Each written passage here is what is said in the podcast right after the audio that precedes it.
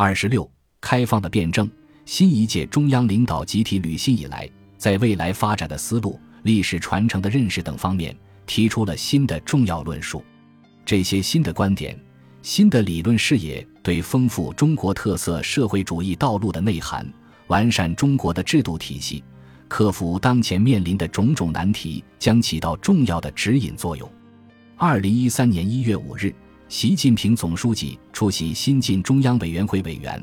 候补委员学习贯彻党的十八大精神研讨班的开班式，并发表了重要讲话，阐述了这样的观点：中国特色社会主义是在改革开放历史新时期开创的，但也是在新中国已经建立起社会主义基本制度并进行了二十多年建设的基础上开创的。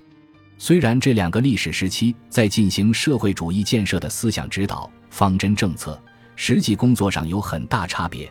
但两者绝不是彼此割裂的，更不是根本对立的。习近平总书记着重强调，不能用改革开放后的历史时期否定改革开放前的历史时期，也不能用改革开放前的历史时期否定改革开放后的历史时期。这并不仅仅是一个号召，而且是对社会上常见的一种思维方式的回应。改革开放这个词本身容易传导一种误解。仿佛改革开放前的中国是不开放的，是封闭的。在多年来的社会舆论和历史解读中，以这种方式描述改革开放前的观点并不鲜见。但这并不符合历史事实，是将两个历史时期彼此割裂，甚至进行根本对立的产物，是用改革开放后的历史时期否定改革开放前的历史时期的产物。关于对外开放，有两个重要的维度需要讨论。第一是开放的对象，即向谁开放；第二是开放的向度，即开放。开放意味着交流，是单向的还是双向的？对外开放是改革开放前的社会主义建设实践的有机组成部分。一九七六年，与中国建交的国家已达一百一十三个，其中文化意义上的西方国家包括英国、法国、联邦德国、西班牙、日本、澳大利亚等。当时。与美国交往的大门也已经打开，距离尼克松访华已经过去四年时间了。在这一阶段，对外开放包括与国外频繁而紧密的商贸往来。一个简单的例子，创办于1957年的广交会是中国与其他国家开展贸易互通有无的平台，即便在文革期间，广交会的举办也未中断过。同样以1976年为例。参加春交会的客商为一万四千三百三十人，来自九十九个国家和地区。半年后，来自九十二个国家和地区的一万五千三百二十六名客商参加了秋交会。这一阶段的开放还包括对第三世界的无私援助。一九七一年，非洲兄弟把中国抬进联合国，就是这个层面的交流接触的说过。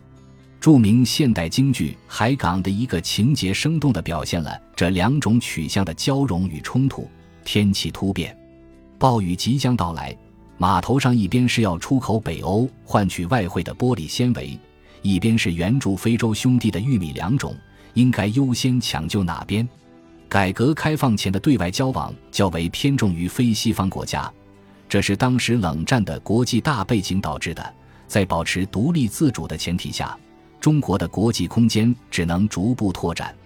如今，与中国建交的国家已达到一百七十多个，对外商贸的总量早已不是从前可以比拟。但可以看到，与改革开放前一脉相承的清晰且连续的发展轨迹。改革开放后，与经贸关系往来的重心转移一起，对开放的理解也逐步发生了改变。开放变成了对西方的开放，又逐渐变成了对美国的开放。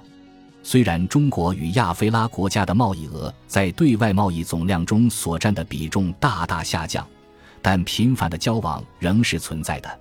可是这些地区却从中国对外部的理解中隐匿了。大众文化可以作为考量开放的一个参考标准。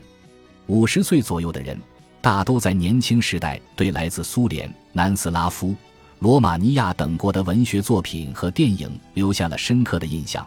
在改革开放之初，日本电影也曾风靡一时，但不知从何时起，外来文化与美国文化等同了起来。我们能接触到的来自国外的艺术作品被好莱坞大片垄断了。非美国的外国文化要想在中国获得足够的关注，大概只剩下两个渠道了：奥斯卡最佳外语片和诺贝尔文学奖。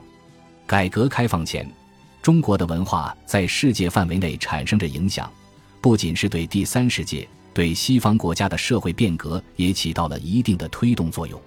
如今，对外开放的双向性失去了，在与世界接轨的名义下，中国成了单一的接受者，仿佛一切都要按照美国的标准进行改造。甚至在西方的文明、社会、经济体制遭遇空前的大危机之时，与美国接轨的思维也没有被撼动。与此同时，中国也希望通过建立孔子学院等途径对外输出文化，但效果并不理想。改革开放只有进行时，没有完成时。在进一步推进这项事业的时候，我们应该辩证地看待两个历史时期在对外开放方面的得失。在此基础上，可以初步提出两个观点：第一，未来的对外开放应该是全方位的开放，外部世界不等于美国、亚非拉国家的优秀文明成果和发展中的经验教训同样值得吸取；第二，未来的对外开放应该是双向的。中国应该改变与西方交流中的被动姿态，形成并输出自己的影响力和价值观。这有赖于中国对自己的道路自信、理论自信、制度自信的真正确立。二零一三年，本集播放完毕，感谢您的收听，喜欢请订阅加关注，主页有更多精彩内容。